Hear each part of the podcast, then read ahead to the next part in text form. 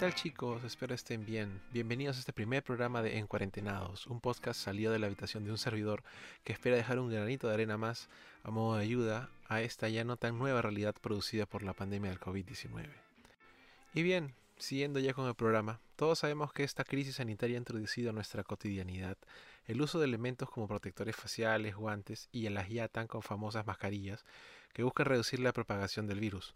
Por eso hoy hablaremos de los tipos de mascarillas que existen en el mercado y sus características para medir la eficacia de cada una de estas. Pero antes que nada, recordemos que quedarnos en casa, respetar el distanciamiento social, realizar un correcto lavado y desinfección de nuestros alimentos, como cuidar de nuestra higiene, son hábitos clave para salvaguardarnos del coronavirus. Actualmente en el mercado podemos decir que existen varios tipos de mascarillas, unas más eficientes que otras. Entonces empecemos de menor a mayor según el orden de protección. Tenemos las mascarillas de esponja, son reutilizables, pero solo son de uso estético, ya que su protección solo llega a un 0.5% de efectividad en bacterias, polvo y partículas del medio ambiente, y de un 0% en virus. También tenemos las mascarillas de tela, son las que tienen un rango de 50% de eficacia para polvos y polución, pero igualmente su eficacia contra los virus es de 0%. Ya entrando al terreno industrial, tenemos a las mascarillas quirúrgicas. Estas son muy económicas y tienen un 80% de efectividad de protección contra bacterias, polvos, polución y virus. Son muy recomendadas como protección ante esta pandemia. Sin embargo, su principal desventaja es que son de un solo uso, por lo que su vida útil es algo reducida. Si vas a realizar una actividad física o vas a movilizarte por la ciudad por un periodo de tiempo considerable, deberás llevar un repuesto, ya que fácilmente se humedecen y deterioran.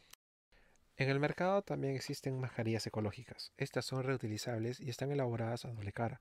Tienen una cara externa que está hecha de un tejido impermeable y una cara interna que está hecho con algodón orgánico libre de tintes y químicos. Eh, suelen presentarse también con un filtro interno que potencia su efectividad. Y al fin llegamos a las gamas altas de las mascarillas. Actualmente tenemos dos tipos de mascarillas que a lo largo de la pandemia se han hecho muy famosas, pero empecemos por la más económica, la KN95. Esta es una reedición china que también es producida por Corea y Japón de la mascarilla N95. Esta mascarilla desechable está elaborada con cinco capas protectoras que impiden el paso de bacterias como fluidos y virus a un 95% de efectividad, pero que disminuye según el fabricante. Así también tenemos la N95, que es una mascarilla generalmente producida en Estados Unidos, cuya estructura es mucho más rígida que la KN95. A simple vista la diferencia es notoria, ya que la KN95 es casi el mismo grosor que la mascarilla quirúrgica.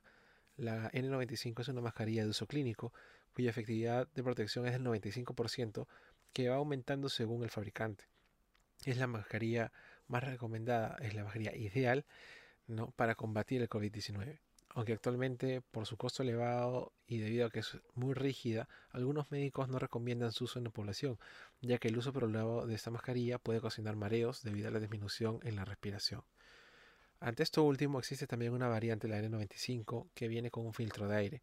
Esta presentación de la N95 que también podemos encontrar en la KN95 es ideal para protegerse y poder realizar labores de campo. Sin embargo, de estar el usuario contagiado con COVID-19, esta mascarilla no evitaría la propagación del virus, ya que el filtro de aire solo funciona en una vía, o sea, en la vía de la inhalación. Existen también en el mercado mascarillas con carbón activado. Estas pueden venir en cualquier presentación incluso pueden parecerse a las mascarillas quirúrgicas, N95, N95. Eh, la particularidad de estas mascarillas es de que bloquean todo tipo de dolores, pero en la plática en realidad no sirven para protegerse de ningún virus.